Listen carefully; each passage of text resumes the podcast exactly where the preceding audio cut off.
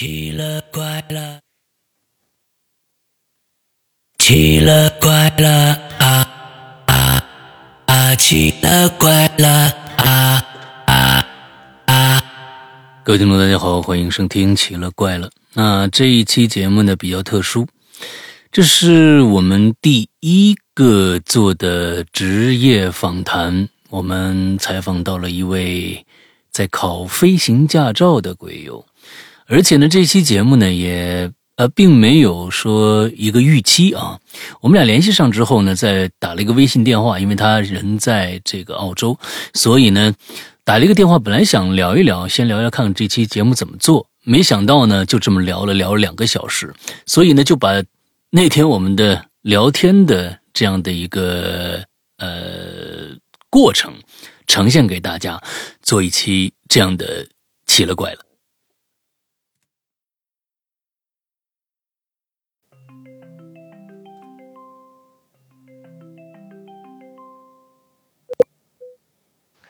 Hello 啊，哎呀，夕阳哥好，哎，首先呢，第一个问题啊，我怎么称呼你呢？还是钱德勒呀？还是怎么着？还是飞行冠军呢？呃，这个挺难讲的，因为啊，都比较中二，是吧？但是我现在的话呢，就以飞行冠军这个名头在在留言，所以说 OK，就飞行冠军，好吧？嗯那就飞行冠军了、嗯，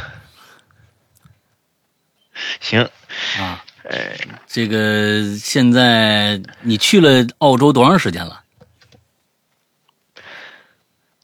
澳洲的话其实不算长，我是啊一九年正式到澳洲就开始大学啊啊，那这个大学呢，其实也是飞行专业，呃，然后，所以它这个学制呢是三年的，就是两年在学校里面学一些关于飞行的理论，嗯然后呢有一年就自己去航校哦。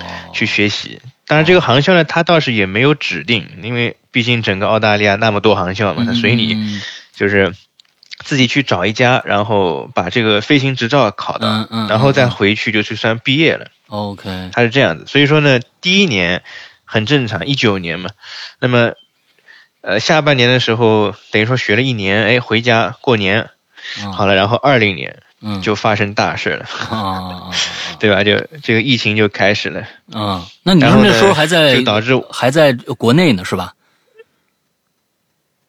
呃，对，二零年在国内的时候疫情开始了，然后呢，嗯。澳洲把边境给关了，哦哦哦哦。这个就导致那就受影响了。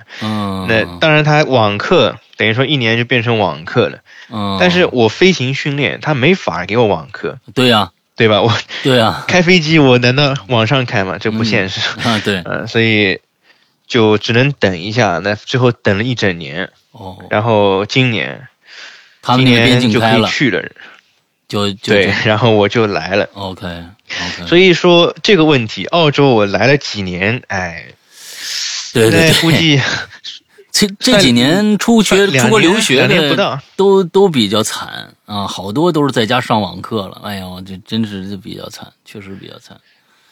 嗯，那你这个，我看我看你朋友圈里边已经是现在能开着飞机自己降落了。我看您说第一次单独啊单独降落什么之类的，嗯，这对，就这已经是挺好了。嗯、怎么说呢？这个学的东西还挺多的。一开始我以为跟考汽车驾照一样，就啊啊对吧？就是你去学，哎，学着学着考，哎，考过了就可以了。结果发现哎不是，真的往后学下去会发现，哎呀，这东西还真的挺多的，就是各种地方都特别讲究，然后嗯该注意的东西啊，就脑子确实有点满，就嗯还是需要花心思去学的。所以你认为你你最后你学这个驾照以后，你是想去当民航的驾驶员机长呢，还是说你自己是一个一个自己的呃哎兴趣爱好，也不一定是开民航的飞机？你你你是你是什么样的一个目的呢？呃，我可以说我最初的目的就是飞民航，啊也就是对吧？就是带着乘客去他们的目的地，这个是我最最想做的一件事情。嗯嗯嗯嗯那么，那自然的说到这个的话呢，啊，我也在写提纲啊，所以说就是该说的事情，其中我就会提到有这个，那毕竟，首先我们肯定人在国内嘛，一开始，嗯。那所以肯定是先从国内开始看，比如说嗯。有什么飞行机会这种，那么就当时呢，国内有空军，嗯。他空军有招飞的，那么我当时也去参加了，嗯。初检体他肯定会体检，初检是过了，嗯。后来复检的时候还把我们全部人拉到南京去，为什么？不知道为什么南京可能啊不知道这个我也不清楚，总共嗯。就是去那边复检，然后呢就他就跟我讲说检查到我眼睛，跟我讲我其中一只眼睛的瞳孔不圆，嗯，对，就我就不明白这什么意思。他说瞳孔应该是圆的，他就看着形状好像不是非常的圆形，然后他就跟我说，就就有问题。那我一直在问他，那这个会对飞行造成影响吗？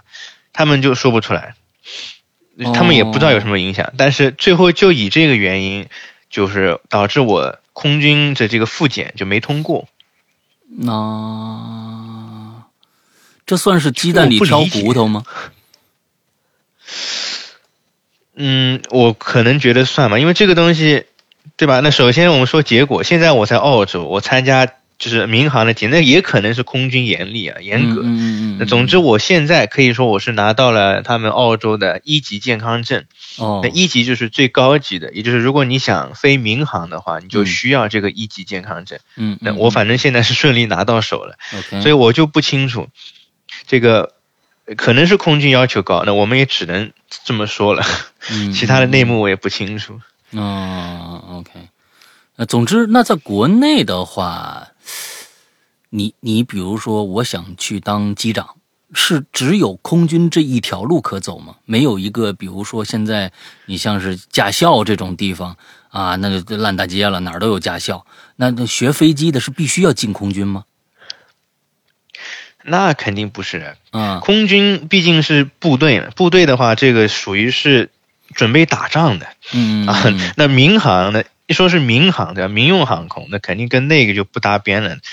那么有其他途径，嗯，就比如有一些会在高中的时候就去招那些学生，那么就是你要自己去，嗯他们有航航校，嗯那最有名的是四川的四川某航校，啊，啊，那其他们就是公司，比如说啊国航啊这种。哦，哎，到时候能能能说直接直接说这些公司吗？还是需要没问题，那个这些倒没问题。是啊啊，这些没问题。公这这个，因为这我们在直播平台上没有没有竞争这么一说嘛，就是比如说在那儿怎么样怎么啊样，这倒没没关系。哎，我我想想着说啊，那你为什么当当时就就就必须去空军呢？你要是说去要是民航的话，那那比如说去其他这些哎培训基地也可以啊。这个就是我还没讲，就是 我讲了刚才讲到空军嘛，嗯那个其实后面接着就是讲，因为我空军不是失败了，但是呢，毕竟梦想在那里嘛，那我不可能就就吊死在一棵树上，嗯那我肯定会有后续的这些呃继续去试。那比如说，哎，我去试了一下，呃，就是航校的招飞，那就是四川的，我去了一下。嗯那么当时他们有在，因为我我人是之前在杭州，他们有到杭州这边来这个招飞，然后我就去了。结果啊、结果我就在初检的时候，因为体重超了一点点，他跟我说初检不通过，你可以回去了。体重超了一点点。哇，这个对这个他我啊，那你可以减肥嘛？那你这个这个体重不是说是一个固定的一个一个状态啊？这这是啊，对，那个我可以说公式啊，他是这样计算的：把自己的身高减去一百一十，就是以以厘米身高减一百一，嗯然后呢去加减百分之十，这个是你的体重，就是他要求的范围。那我现在很合格，我一米八减一百一就是七十，七十的话嗯百分之十就是七，上下七公斤，我现在七十二，对，六十三到七十七。哎，那我就就是很合格啊，呃，我当时呢，就是可能体重七十还是多少来着？哦，可能算重，我不知道上面，因为我身高的话，虽然不想透露，嗯 我也不是很高，嗯呃，算了，一米七十多一点，嗯这算正常嘛？可能算平均吧。那 反正那就一米七十多，哦你就减一百一，大点点概大概，对，就就超了那么一点。然后他就说不行，你应该是六十六顶峰，你现在是七十，多了四公斤，对吧？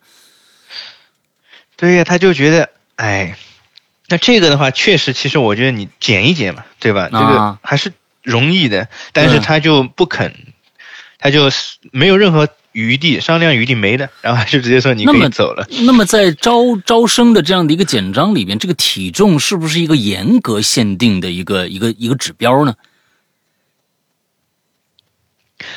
那他既然这样子做法，那肯定是啊，所以如果说我我我我觉得是这样啊，如果对方的招生简章或者是怎么样的规章制度里面严格限定了这一条，那我觉得再奇怪，那其实他也不是说突然给你拎出一个什么不合规的这么一个一个规章制度让你去承受，啊，你比如说这瞳孔这事儿啊，我是觉得这这真的是鸡蛋里挑骨头。你你要是你要是呃你要招生简章上写的明明白白、清清楚楚的话，那我觉得没什么问题，那那就是那咱们自己的问题。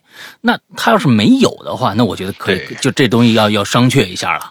那到底是你不能随时拿出一个，你要是说。呃招生简章那都是公示的，那你公示出来的呃体重，我自己一量，我说啊我超呢，我赶紧减减，这也是可以避免的。关键是说你到那儿是你说了我这个呃体重超标了，那你他他他写明白了吗？哎，这个我倒没去看哦，他这个招生简章里可、啊应该有，我估计这个东西可能还真有的。但是空军那个我是就真没办法，啊，那个他们说了算。啊。部队可能不太一样，我觉得部队严点儿那咱这也真是说不出什么东西来啊。那这个民航这个就啊，所以那那那国外的你这民航里边，就是说这种按体重啊或者什么的，他们是有严格限定的，还是说像你这种的就可以稍微松一些？整个的这个这个啊，对我，呃，澳洲的话是不一样的，它这个关于体重的描述是完全不一样的一个说法。我们国内是直接给一个公式，那么国际上是有的，叫 BMI 指数，啊，这个我知道是应该听说过，我知道对，它它是用 BMI 的，嗯然后你只要是这套指数正常，你就没有问题。嗯那么其实像我当时这个体重来说的话，也算正常的，说实在，就是它这个 BMI 指数。那所以说，在澳洲这边它就哎没有问题。嗯，很好嗯嗯嗯，那所以你是想接下来是在国外飞呀、还是回国飞呀、啊，等一下，在说这个之前呢，其实我刚才故事还有啊？啊 还没讲完，啊就是说不是讲了四川嘛，它是啊也是一个招飞的，OK，那没有了，OK，那这个可能也算是自己问题，对吧？体重超了点，那 OK，我们再找去找国航。那么这两趟之间呢，其实还是有一点时间缓冲的，我也就拼命的在减，嗯嗯 然后呢就减到了我的这个体重，哎好了，然后我就去了国航去试了一下。嗯，当时呢就是去国航，那么视力当然非常好，因为我也不戴眼镜。嗯非常好。然后呢，他是分成十个人一组去进一个小房间，他可能有他们的招生人事吧，我不知道是谁，反正 有几个工作人员在那儿看，会有我们的一些简历啊之类，就是我们当时投的。嗯，然后他就看，我呢是我这一组十个人中最后一个。嗯然后啊，还有比如比如说检查身上有没有什么伤啊这种东西，嗯虽然我也不知道为什么他会检查这个，也可能觉得有什么旧伤会影响飞行嘛。嗯当然嗯，这个东西其实说白了，我在澳洲我根本没听说过他们真的有特别在注意这些东西嗯啊。然后呢，就看看最后呢，我这一组前面九个人都成功进入了就是下一轮的这个体检或者也好什么的。嗯，然后就他看了我一眼，跟我说：“你可以回去了。”啊对，这个我是完全没有想到的。嗯我体重也合格了，我视力也很好。然后呢，我们这一组前面九个人，我看还蛮顺利，他们都可以，没说什么。到我走到他桌子前面，他就看了看，跟我说：“你可以回去了。”然后我就问他为什么，有什么理由吗？嗯然后他他就就就拒绝回答，就是他也不说是什么理由，就是直接说你可以走了。是，那你到现在都不知道为什么是吗？对，那我们我也没地方去问呢。我当时肯定直接问他有没有什么原因，是什么不好，对吧？啊你跟我说，那也那我就认。但是他就不说，他也说不出任何话，就是说你可以回去了。所以这个我是到现在一直觉得我跟国航是有仇了。现在啊，我操，这个 这太无语了！你你你你死得让我死个明白吧，对不对？其实就是对呀、他啥都不说。哎呀，你在国内三这三个事件，不禁让人联想，这个这个这这个公平何在啊？对吧？呃，三个地方，说实话，我嗯觉得有点关系的话，在国内会非常顺。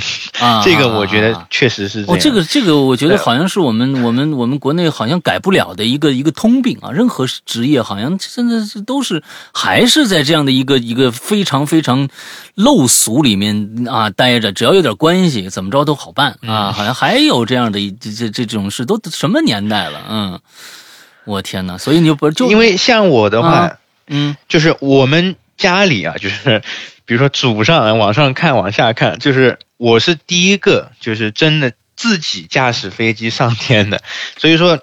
那很显然，我之前是完全没有这方面的人脉的，啊，因为毕竟就完全都跟工作都跟飞行不搭边的，所以说嗯。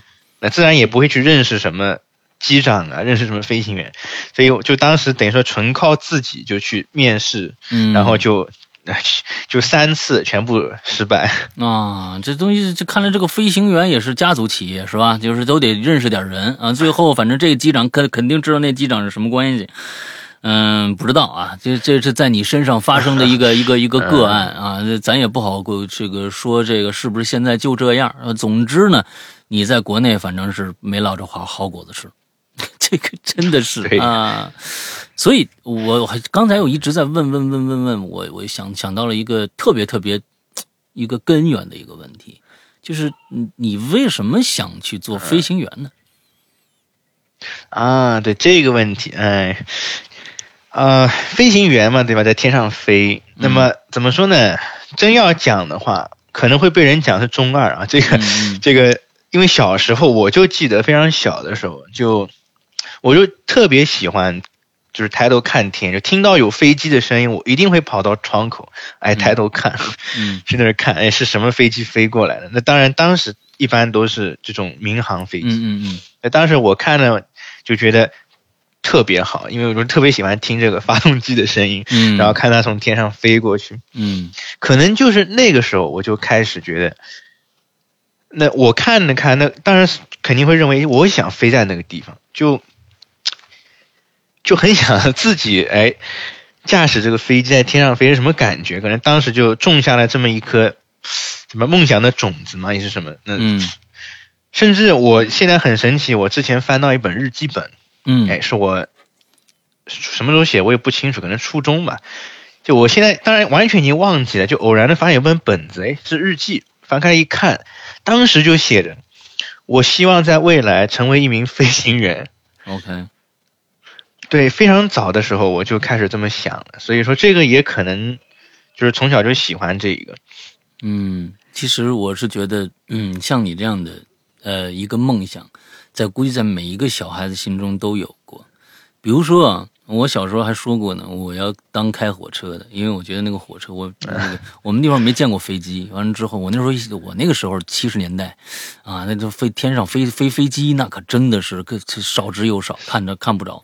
最牛逼是看开开火车的那个庞然大物、钢铁的怪兽。我说我要开当开火车的，然后说我们要当科学家，然后我们要怎么样怎么样的。但是到最后呢，能够真正实现儿时那个最初的梦想人，真的少之又少。你是一个啊，你真的是是算是实现了儿时梦想的，真的好，嗯真的很棒，嗯，真的很棒，那那一一其实我觉得也不算是完全实现的，因为毕竟，呃，可能具体来讲，我梦想是开客机，带乘客，哎，这个是最终终极目标啊。啊，现在的话，等于说是至少就是哎，自己能开着飞机上去，哎，还能降下来，嗯，那至少能做到这一步，我觉得也算是一个里程碑。那后面还有很很长的路要走。所以你是从就是该上大学的时候，或者是怎么着，还是工作了几年以后去实现这个梦想的呢？啊，没有。那山哥觉得我现在几岁？我觉得你应该不大，我觉得你应该是差不多，因为飞行员不可能要年纪特别大的吧？我总觉得你可能是不是应该是二十出头这个样子，二十二一二这样，我不知道我猜的对不对？呃，猜的还挺准的，因为我是零零年的啊，就是他们口中的零零后。零零年的二十二岁，今年啊，正正当年，正是学学学东西的，这上大学的。那也就是说，你从高中毕业就开始，呃，就做这件事情了。对，当时高中呢，其实真要说我学习怎么样，其实我承认我学学习其实并不怎么好。嗯，呃，但是呢，英语挺好的。嗯，啊，就当时英语成绩呢，可以说就经常是全班第一啊，这个真不是夸，是。那总之当时就有两条路摆在我面前。嗯。那高考成绩呢也不是很好，你说一本呢，那也没有其实。嗯。那后来。有个二本的大学跟我讲，就是英语专业，那就是两条路，要不国内学英语，嗯，要不就是因为国国内我飞行路已经等于说当时三次失败之后，那就就没了，就堵死了，嗯，所以要么我就出国，嗯，换一个地方去进行我的这个追梦之路也好，就是这种去开飞机去，那我就当时想，那英语这个东西，对吧？去学英语专业，我真觉得有什么出路？当翻译，嗯，但这也不是我想做的事情。所以说，如果走这条路的话，我可能觉得以后工作的时候都不会特别开心什么的。嗯 啊，我还是比较追求做一些喜欢做的事情。嗯这个工作可能也会有动力。这种，嗯，那所以最后还是决定那就算了，国内就不上大学，呃，出国上大学。嗯，那就。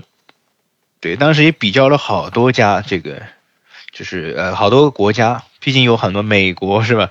澳大利亚、加拿大，哎，英国，反正都是热热门的留学城市嘛。嗯，啊，留学国家，那美国我不敢去啊，我就怕上学上着上着身上多两个眼儿，就就 这个我我是真不想去啊啊。然后其他国家，英国，哎，你说汇率。这个东西，英国可能是汇率最高的，现在，这个算了，啊，那其他的，那毕竟讲英语的国家，那加拿大跟美国也差不多，算了，不去那块儿。然后看了一看，哎，澳洲，澳洲一比六吧，澳洲哎可以，澳洲现在四块四块多了的样子，一比四，一比四，对，它最低疫情的时候最低可降到过三块。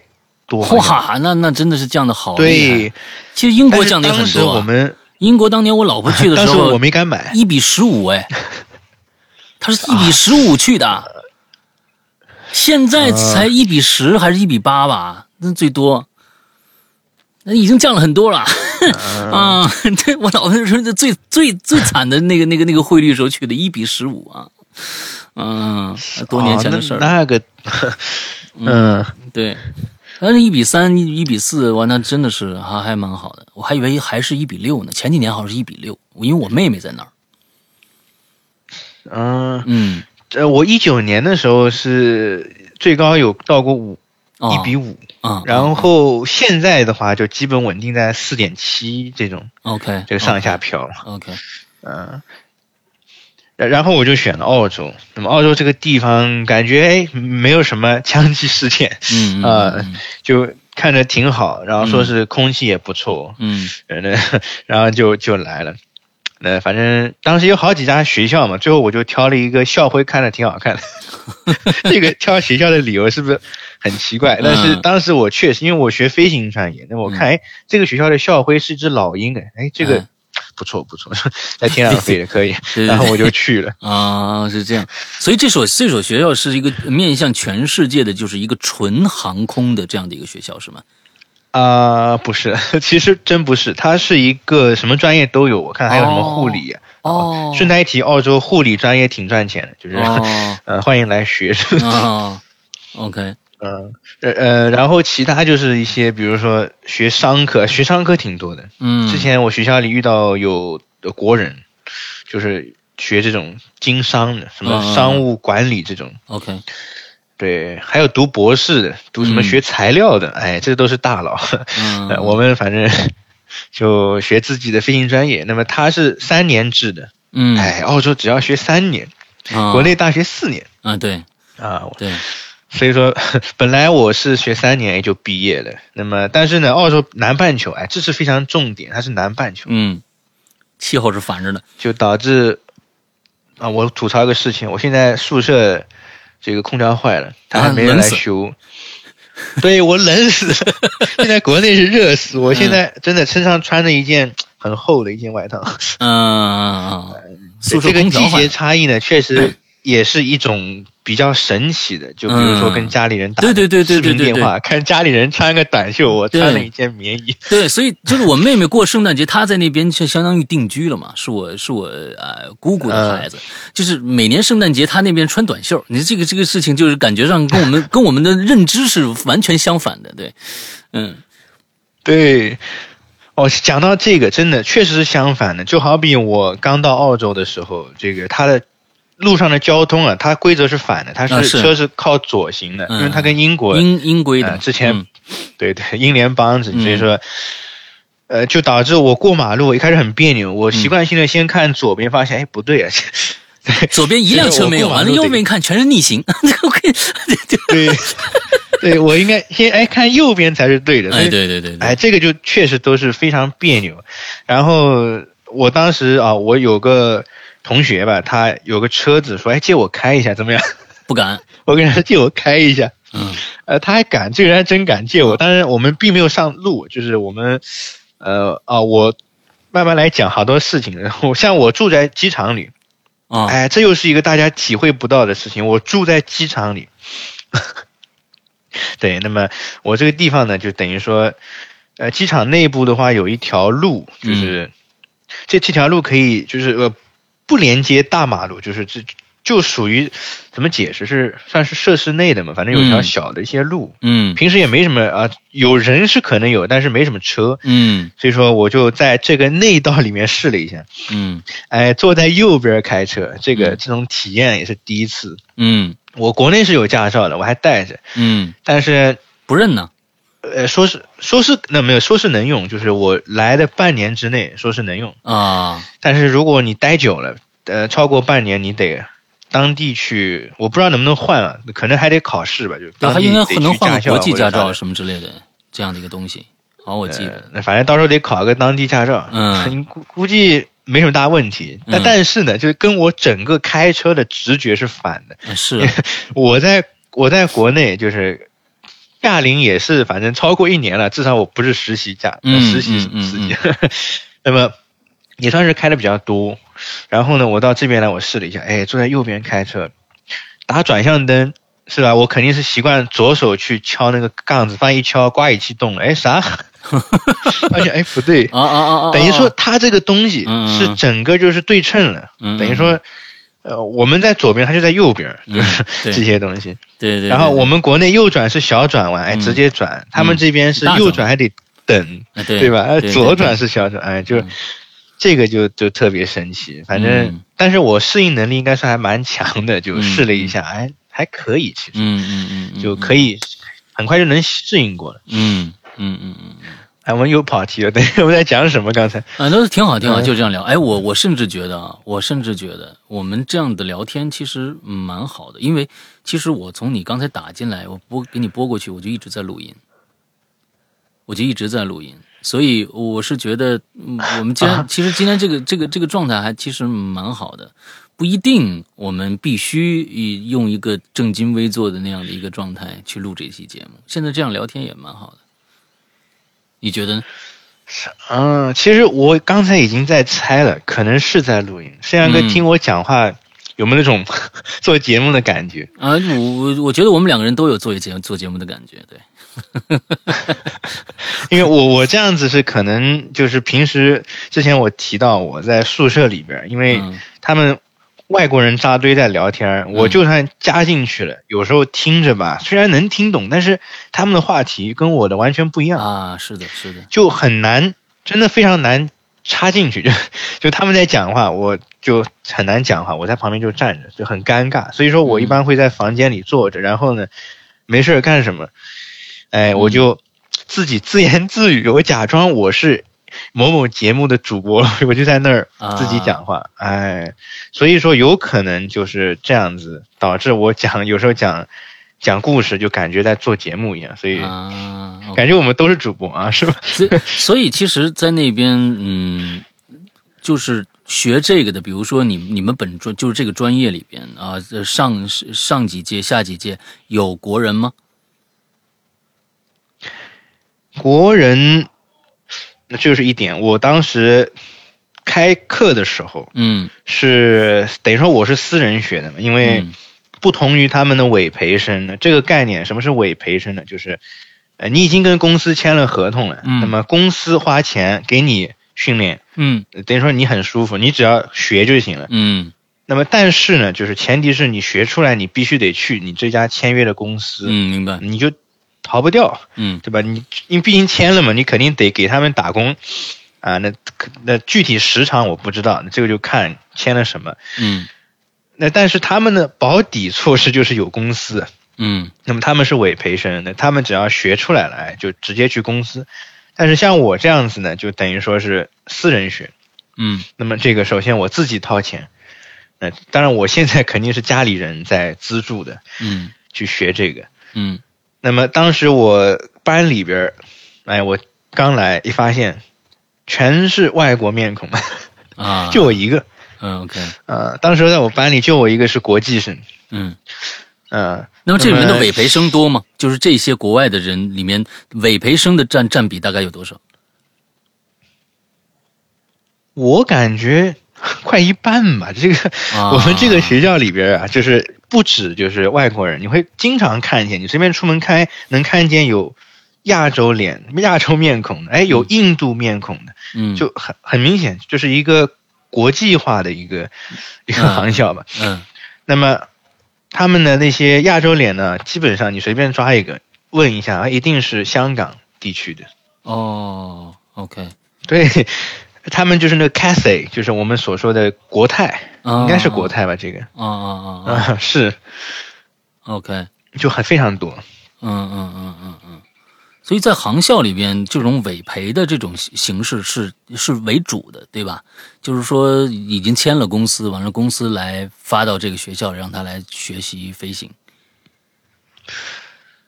嗯，像你这种一说还真是哦。像你这种自费的，是不是很占比较少的比例？像我这种自费的国际生真的少，但是本地人的话呢，他们首先他们是澳洲居民，嗯。那么他享受澳洲政府给他们提供的一个贷款，嗯。这一点是非常怎么说呢，也让我羡慕或者怎么的，就是他们的政府先出资让你去学这个，嗯。那你等于说你是一分钱都不用掏，你就直接学。嗯。那么学完之后呢，当然找工作还是靠自己，嗯，但是呢，学费至少学飞行不便宜，真的不便宜。嗯这个东西至少你不用担心学费。OK，那么等于说之后呢，你开始赚钱了，作为飞行员，那肯定有收入。那以后有收入之后再开始，哎，每次从收入里扣多少，政府收回去，就是他们是以这种形式。啊，所以对于本地人来说的话，可能压力确实没那么大。嗯嗯嗯嗯嗯，那是挺好的，嗯，那起码能也能促进很多的这种想去学自己想学的东西的这种积极性，嗯嗯，挺好的。那所以说，对，这里嗯，那所以说你在，我这里插一个，嗯嗯嗯 就是说这个澳洲呢有一点好处，就是只要你是学习，嗯不管你多大年纪，真的，我之前航校里看到过有年纪大的也在学这个，嗯，只要你在学，政府都会给你好处，就比如说，哎，坐公交车啊，给你你可以使用这个优惠卡，嗯。这点我觉得算是鼓励学习的一种措施嘛。啊，我们国家是鼓励变老啊，对，变老了，退休以后有这种这种措施。嗯嗯嗯，OK，嗯，所以所以，我我是觉得，嗯，感觉上你你会你会会有一种孤独感吗？还是怎样？因为我我我刚刚听你说，就是在宿舍的时候啊，几个老外在那边聊天，你也插不上嘴，或者怎样？孤独感，现在我觉得好太多了。这个就要讲一讲一九年的时候，一九年算是大学吧，就是我这个是飞行专业，那他也算是个本科，嗯，对，就是对吧？这就比我国内是二本的，现在我在读本科，我觉得这个事情也算是个好处吧。那当然，重点还是学飞嘛。那但是我们班里呢，住校人不多。当时就我和一个同学是住在学校宿舍，嗯，那么是楼上楼下，嗯，其他住在同宿舍的人呢，嗯，都不认识。那总之也是这个学校的，但是他们学什么的话，我也不知道。嗯，那么澳洲的宿舍呢，这点不错，都是单人间的。哦，这个我非常喜欢。哦，就是一个人住一间。虽然地方不大。但是至少就觉得，哎，这是个私人的空间，我坐在里边，感觉挺好。嗯，那么，但是呢，B 点啊弊端是什么？就是可能限制了你们的交流。嗯嗯嗯嗯，就自己房间里一坐，哎，我啥都不干了，就要么学习，要么干啥的，就可能交流很少。嗯，那么一九年的时候，真的，当时的一年，真的快自闭了。哦。一九年我第一次到澳洲，可能英语这方面，虽说我可以说我英语没什么问题，但是还是不太敢跟人去讲话。嗯，因为当时真的刚出国人，我认为大家都会面临这个问题，就不敢去和外国人交流，就导致这个问题就可能越来越自己孤独感就产生了。嗯嗯嗯嗯。嗯。那么说回现在，现在的话呢，孤独感。其实也没什么，因为现在的同学，我觉得大家都特别的愿意去跟你交流。这个我不知道为什么，难道是因为喜欢飞行的人都内心比较阳光吗？这个我不知道，这个是我我胡扯的。但是我真觉得，嗯，就这些同学确实就是非常愿意去跟你交流，甚至有时候我自己在房间里坐着，他们有时候甚至会。叫我，嗯哎，叫我过去，然后就有一些话聊聊几句之类的。OK，就这个确实跟之前有不同的体会，所以今年的孤独感会非常少。再加上我现在又开始听《哈喽怪谈》了。呃，前几年为什么不听呢？是吧？嗯，啊，这个我也不知道，就就感觉，嗯，可能。过于平淡嘛，毕竟疫情宅家是吧？没什么事情发生，可能也没什么故事好讲。嗯，现在的话开始，毕竟有那么多事情，真的短短的半年是半年了吧？四月份开始的，啊，没有，可能半年不到的时间，真的发生了特别多的事情。嗯嗯嗯，对吧？所以就你来聊聊呗，那都发生了一些什么样的事情？呃，我其实其实我觉得我们把专业的一些呃一些问题放在最后啊，关于飞行的一些专业问题，嗯，可能大家可能还是对你这个整个的在国外的生活会比较感兴趣，对。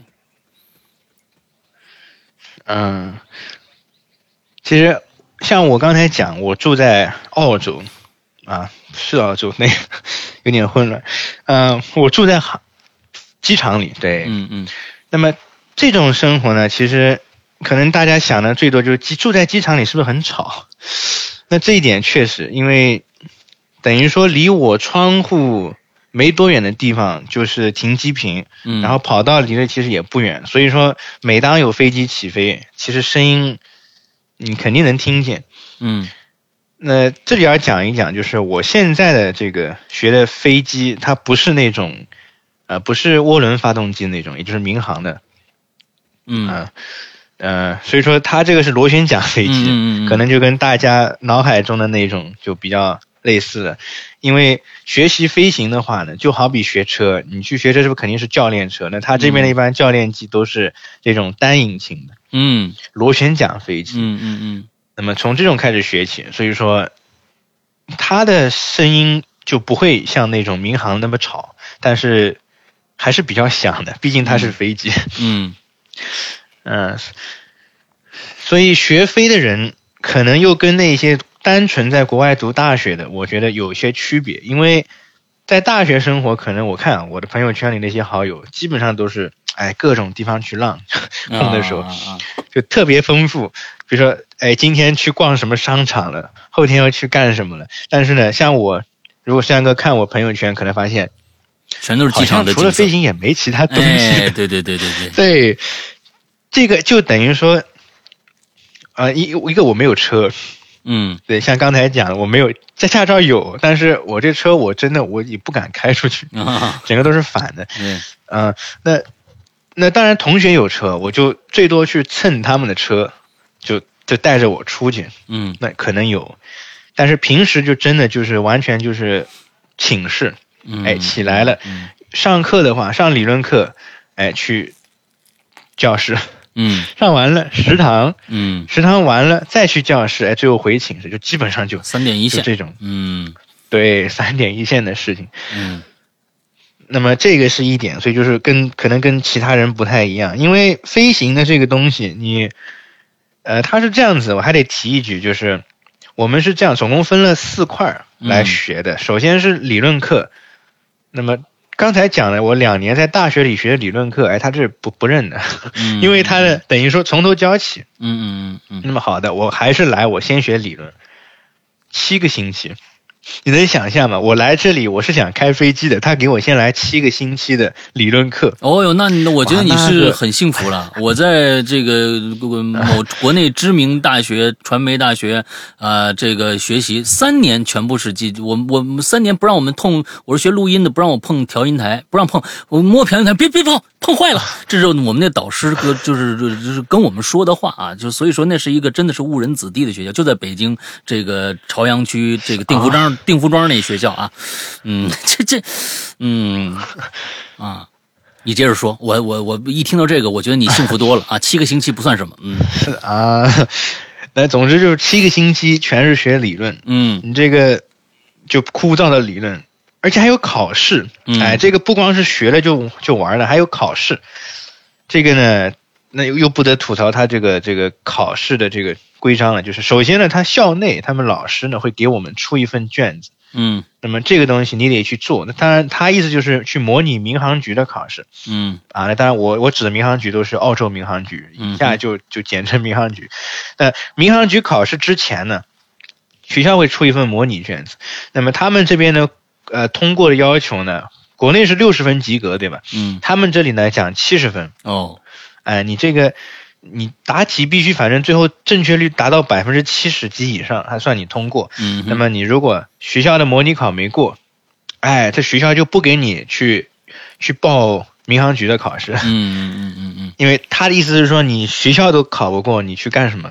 嗯啊因为他民航局考试收钱的，这价格还不便宜。哦 哎，不知道为什么考试就得收钱，这个是什么规定？啊啊是是是是是嗯嗯，所以说就是你必须反正学校里面先考过了，哎，觉得你有这个实力了，你再去考。那、可能有点道理啊，这个帮你省钱是吧？嗯嗯嗯呃，我的学费里面是包含了第一次考试的费用，你如果一次不过，哎，后面自己掏钱，哦就就这么简单。OK 嗯、OK，所以说呢，前七周我就就挣扎在学习、考试，下一门再考试。那么当时呢是总共通过了三门考试，那么七周的时间，三门考试呢，其实这么一听是不是还好？嗯就七个星期去准备这三门考试，那确实就是我自身的感受也是还可以，嗯就不是那么的呃过于时间紧，没有还挺好的。OK，哎，七周之后呢，就是开心的飞行嗯啊。那当然，飞行是不是可以要放后面讲是吧？那总之就是我现在啊，就又是理论课了，哎。哦现在又又回到理论课了对，它总共分四个阶段，第一阶段七个星期的理论课，第二个阶段八个星期的飞行，也就是我现在已经过了呃飞完了。那么现在对，现在又是第三阶段又是七个星期的理论课 OK，啊，然后之后再把那总之这个阶段过完了，那就舒服了，等于说后面全是飞，好，那我们就不现在会再有理论的东你西。你你你得讲一下这个了啊！第一次第一个嗯 part 就是第一个七个星期，那么它的目标是什么？就是说这几门课是让你学会什么？啊，等于说呢，我是一共过了三门课，那么嗯这些课的名字呢，让我想一想，我得翻译成中文啊啊啊啊。这个不得不说，在国外住久了，有时候字儿都不会写，啊！哎，这个真的，嗯，这得多练练啊。这个首先呢是一门我们称之为 AGK 的，也就是啊、航空通用知识，啊啊，OK，嗯，这么翻译可能可以理解吧？就是嗯它里面就包含一些呃有跟飞机有关系的一些问题，啊，就比如说我随便举举点题目的例子啊，就比如说，哎，你飞机飞着飞着，有一个东西叫皮托管，它结冰了。会产生什么影响？哎，就就就就啊这这些问题，明白，就可能是 跟飞机有关系的，嗯。这是一门。嗯。那么当然学了这个，我觉得可能对于我们实际上确实有帮助。嗯啊，就是知道发生了什么事情这些。OK 啊。然后第二门课呢叫啊空气动力学哦，或者哦航空动力学，明白。啊，这物理的对这个东西就就特别的，嗯，我觉得比较难，学起来比较难嗯啊。这个也是我最费脑细胞的一门课，嗯得去记这些东西。嗯嗯嗯，啊，就包括了飞机，哎，为什么飞机能飞起来？好好好，哎，这个问题我估计 大家都都会问是吧？啊这个 是这个问题，飞机为什么能飞啊啊？它就包含了这个问题。那当然一会儿可以解答一下。，OK OK，嗯，还有一门然后呢，还有一门课是啊，人类因素。哎，这个名字是不是听着很怪？但是确实这么翻译了，它叫 human factors，也就是简单讲就是，嗯毕竟飞机是人操纵的，嗯嗯，对吧嗯那么嗯我人是生活在地面的，那嗯飞机是我能往高的去飞的。那么我人在这个情况下，哎，我到了高空会有什么反应？哎，这门课主要是去研究这些东西。心理学方面的东西，哎，这门还蛮广。摄阳哥说的对，它里面真的包括了一些心理的东西，嗯甚至还有一些。呃，告诉你你睡觉睡眠时间，哎，生物钟，哎，这些东西全部都有涉及。哦哦，OK，哎，这门课我考试成绩最高。好好好啊。所以你们学完了这这三门课，就可以学第二个八周的这样的一个实际操作的这样的一个课了。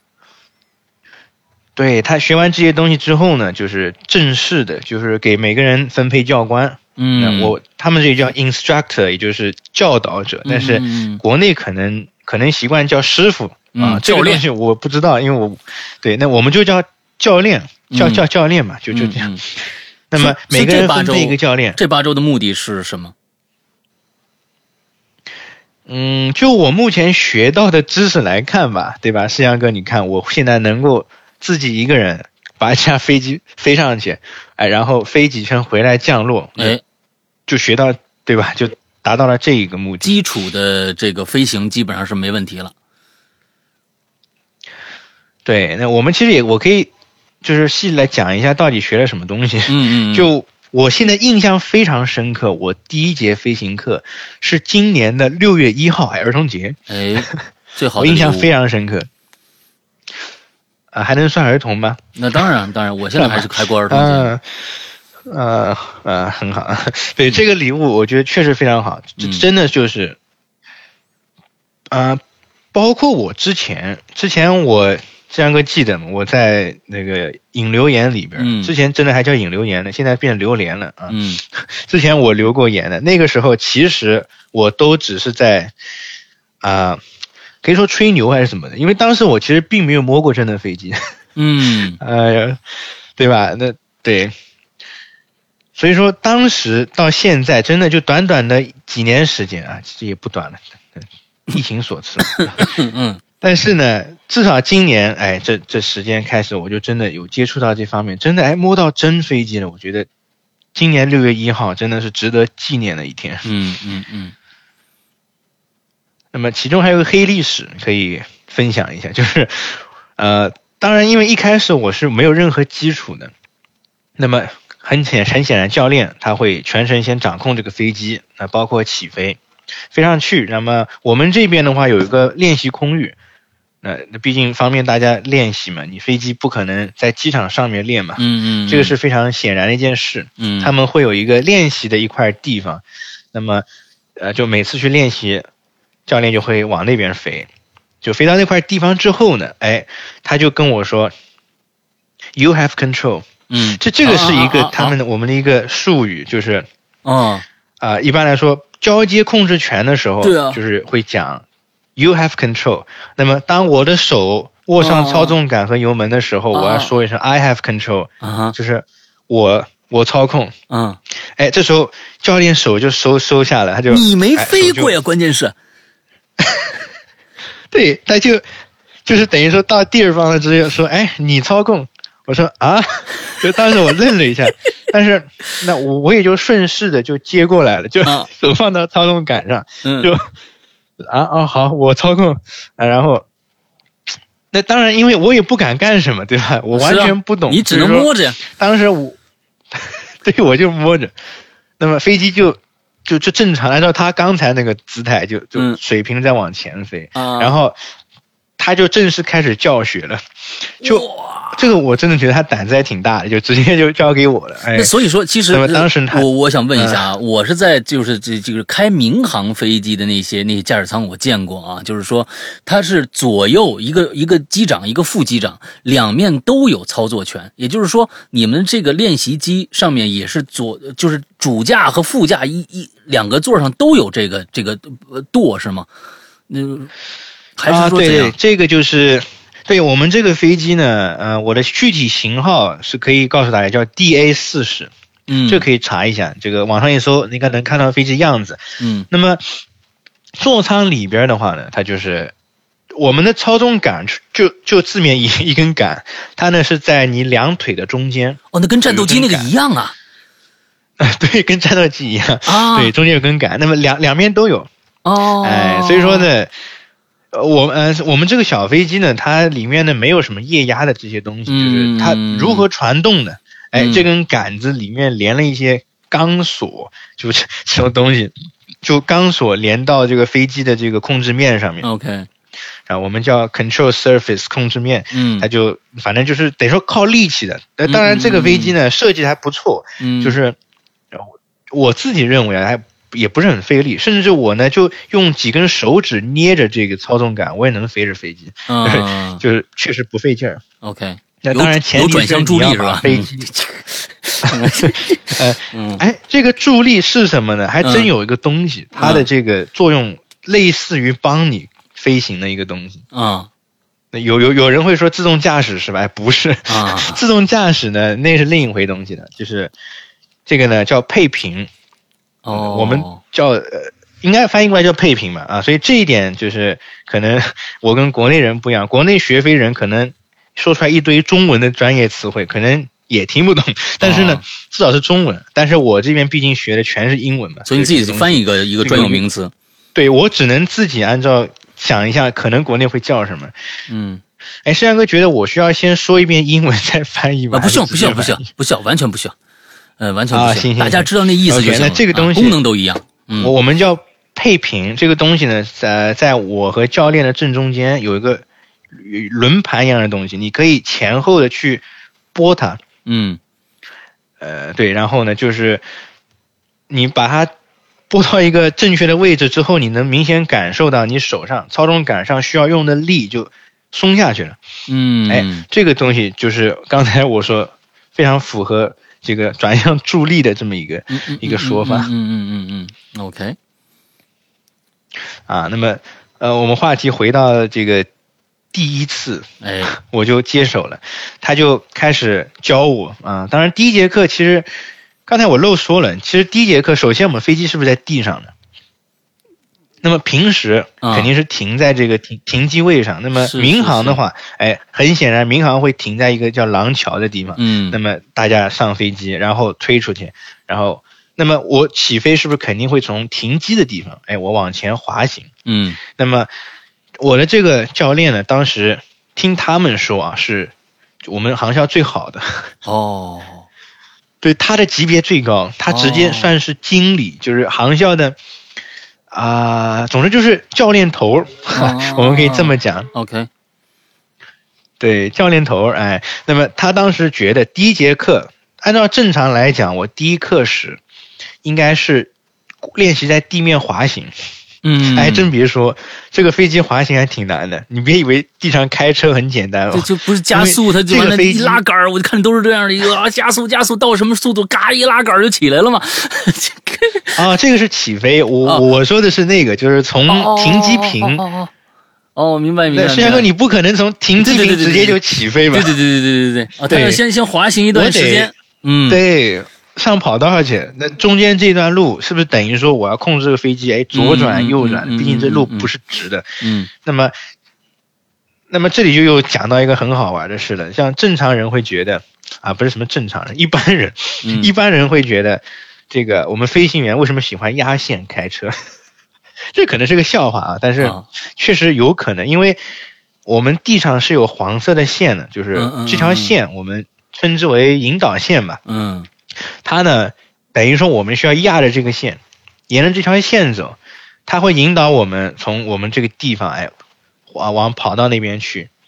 所以说我们是要求压线开的，OK，啊，这就可能是那个笑话的来源。为什么啊大家都说看到有车子压着黄线在开，这人一定是个飞行员，可能是啊啊 这个地方来的。嗯嗯嗯啊，那么继续讲，我们这个为什么我说在地上滑行这飞机还确实挺困难的，因为我觉得嘛，开车是嘛，方向盘一打，哎，我就转向了，非常简单。但是呢，飞机没有方向盘的，以上呢是那天我和飞行冠军的聊天的上半部分。其实啊，对飞机啊，我们好像感觉上很了解，不管在影视剧里边还是在呃现实生活当中啊，它不是一个新鲜玩意儿。但是呢，如何运作这个这么大的一个物件啊，确实我们不太了解。比如说钱德勒呃，这个飞行冠军啊提到的这个刹车和转舵的问题，我们放在下半期让大家去了解。